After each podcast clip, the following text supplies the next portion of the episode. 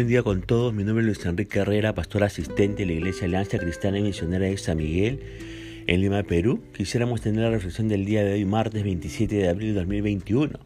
Hoy nos corresponde reflexionar en el pasaje de Éxodo capítulo 37, del verso 1 al 29. Hemos querido titular a este devocional Las mejores cosas cuestan. Ahora, déjenme decirles algo. Las cosas buenas siempre cuestan. Hay una frase que dice lo barato sale caro. Y esto muchas veces es verdad. Cuando uno ama algo, lucha por conseguirlo. Jehová es nuestro Dios. Y poder disfrutar de su presencia es algo que cuesta. Sí, de hecho que sí. Esto es lo que Él nos quiere decir con toda inversión que se estaba haciendo en la construcción del tabernáculo.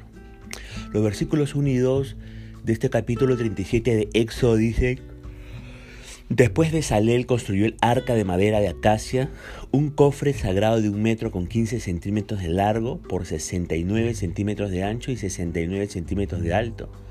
La recubrió de oro puro por dentro y por fuera y le puso una moldura de oro alrededor.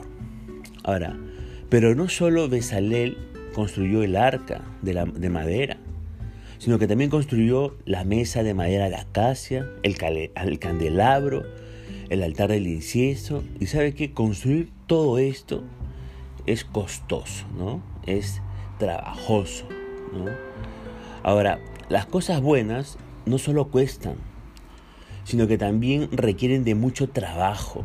Se necesita dedicarle tiempo, ¿no? A esas cosas buenas para que puedan este, darse. Y así lo confirman los versículos 4 y 5. Dice, luego hizo varas con madera de acacia y las recubrió de oro. Entonces metió las varas por los anillos que estaban a los costados del arca para transportarla. ¿Usted se imagina hacer todas esas varas de madera de acacia, luego recubrir de oro, meter las, meter las varas por los anillos y todo lo que implicaba, ¿no? Ese, ese trabajo que Dios le había delegado a, a Besalel. Entonces necesitaba dedicarle tiempo para que cada una de estas cosas que eran parte de los utensilios del, tabernáculo, este, de los materiales del tabernáculo, tuvieran que, que ser tratadas, ¿verdad? Ahora, solo las cosas que representan mucho para nosotros, las adornamos y las embellecemos de la mejor manera. Si usted este, tiene cosas que representan mucho para usted, usted la va a querer adornar y embellecer. Así lo confirma el versículo 19 donde dice, cada una de las seis ramas, ahí se está hablando del candelabro, ¿no? Cada una de las seis ramas, dice, tenía tres copas para las lámparas en forma de flor de almendro con capullos y pétalos. Todo este candelabro, con toda esta descripción, habla acerca de estar embelleciendo ese candelabro eh, de la mejor manera. ¿no? Ahora, nosotros no podemos utilizar para nuestros templos físicos los mismos materiales que los israelitas utilizaron para adornar y construir el tabernáculo. Usted puede ver y leer todo este capítulo y mire la descripción detallada que Dios le da pues a Moisés para que trabaje en Besalel, ¿verdad? Con respecto a la construcción del tabernáculo. Pero si bien es cierto, no podemos nosotros arreglar o, utilizar en nuestros templos este tipo de materiales, eh, cuando nosotros regresemos a los templos de esta pandemia, sí creo, considero que debemos de embellecer el templo que congregamos para poder nosotros honrar a Dios. Ahora, no se trata de, despilfarrar el dinero. Con cosas módicas nosotros podemos hacer grandes y hermosas cosas para el lugar donde decidimos que se tenga que mover la presencia del Señor. Ahora, además del templo, que creo yo debemos también embellecerlo, como los israelitas embellecieron el tabernáculo, eh, Dios nos ha dado muchas otras cosas por las cuales deberíamos preocuparnos por invertir y embellecer. Por ejemplo, la casa donde vive debe ser un lugar digno de un hijo de Dios. No importa si no es de su propiedad. Mientras viva en ella, debe cuidarla. Hay personas que se les entrega una cueva, por así decirlo, y hacen de esa cueva un palacio. Pero hay otras personas que se les entrega un palacio y con el correr del tiempo hacen de ese palacio como una cueva, ¿no? Pero las cosas materiales no son lo único que debemos cuidar. También debemos hacerlo con nuestra esposa nuestro esposo, con nuestros hijos y con cualquiera de las personas que están bajo nuestro cuidado. A muchas personas les ha costado mucho, por ejemplo, conquistar a la persona con la cual hoy viven y es su cónyuge.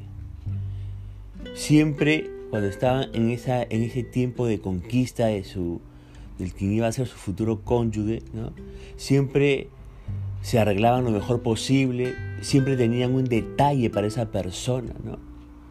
El problema es que ahora que ya esa persona ya vive con, con uno, ¿no? nos hemos olvidado, se han olvidado de esas cosas. Y es por eso que muchas parejas viven en un constante conflicto, porque no han, no han aprendido a alimentar, a embellecer mucho más esa relación después de haber sido enamorados y novios y ahora son esposos. Recuerde, eh, las cosas importantes no pueden ser obra de la casualidad. Si quiere tener lo mejor, debe preparar las cosas con anticipación y sobre todo lo que haga debe ser producto de una buena planificación. Fíjese lo que dice eh, Éxodo 38, me estoy tomando un poco del pasaje de mañana, 21-23 dice, a continuación se detalla un inventario de los materiales empleados en la construcción del tabernáculo del pacto. Los levitas compilaron las cifras bajo la dirección de Moisés.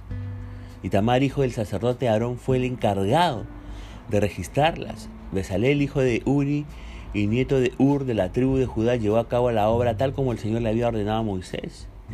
Le, ayudó a Oliab, hijo de Aizamac, de la tribu de Dan, un artesano experto en grabar, en diseñar y en bordar con hilo azul, púrpura y escalarta sobre tela de lino fino. Todo esto que les estoy leyendo aquí, ¿de qué cosa está hablando? Está hablando de una planificación que se había hecho para poder construir el tabernáculo. Por eso yo le decía, ¿no? Las cosas no se dan por casualidad. Si usted quiere tener lo mejor, usted tiene que prepararse con anticipación y tiene que ser producto de la planificación, como lo hicieron estos hombres a, la cabeza de Moisés. Ahora, he dicho que el lugar donde escuchamos la palabra de Dios es un templo, ¿no? Nuestra casa también es un templo, ¿verdad? Pero ¿sabe qué más también es templo? Sí, usted tiene razón. Nuestro cuerpo también es templo de Dios y, y del Espíritu Santo. El templo de nosotros es morada. 1 Corintios capítulo 3, 16 dice, ¿no saben que ustedes son templo de Dios y que el Espíritu de Dios habita en ustedes? Si nuestro cuerpo es un templo, también debemos cuidarlo. Y no solo en la parte de santidad espiritual, también debemos cuidarlo en nuestra parte física, en nuestra forma de comer, ¿no? No debemos consumir cosas que hay en nuestro cuerpo. Y en la parte externa, ¿no? Debemos de vestir de tal manera que dé, honra a Dios y hermosura. Usted recordará el devocional ahí en Éxodo 28.2 que se hablaba de que eh, el sumo sacerdote tenía que hacer vestiduras sagradas, ¿no? Para honra y hermosura. Eso le decía eh, Dios a Moisés con respecto a su hermano Aarón. Usted y yo tenemos también que aprender a comer saludablemente. Yo le pregunto, ¿usted come saludablemente cuidando la parte física de su cuerpo? ¿Se viste modestamente? Sea usted un caballero, sea usted una mujer. ¿Se viste para honra de Dios? o se dice para deleite de usted. Luche por favor por conseguir lo que quiere. Esfuércese, nunca desfallezca y al final, al final tendrá el gusto de decir, valió la pena. Valió la pena es la expresión que nos brota del corazón después de haber hecho el esfuerzo por alcanzar lo que buscábamos con tanto empeño. Valía la pena, ¿verdad? Así que no se olvide, las mejores cosas cuestan. Y espero que usted sea un cristiano, una cristiana esforzado y esforzada para poder tener las mejores cosas en, su vida y también para los propósitos de Dios. Punto final de esta transmisión, deseando que la gracia y la misericordia del Señor alcance su vida y estaremos comunicándonos el día de mañana. Que el Señor le bendiga.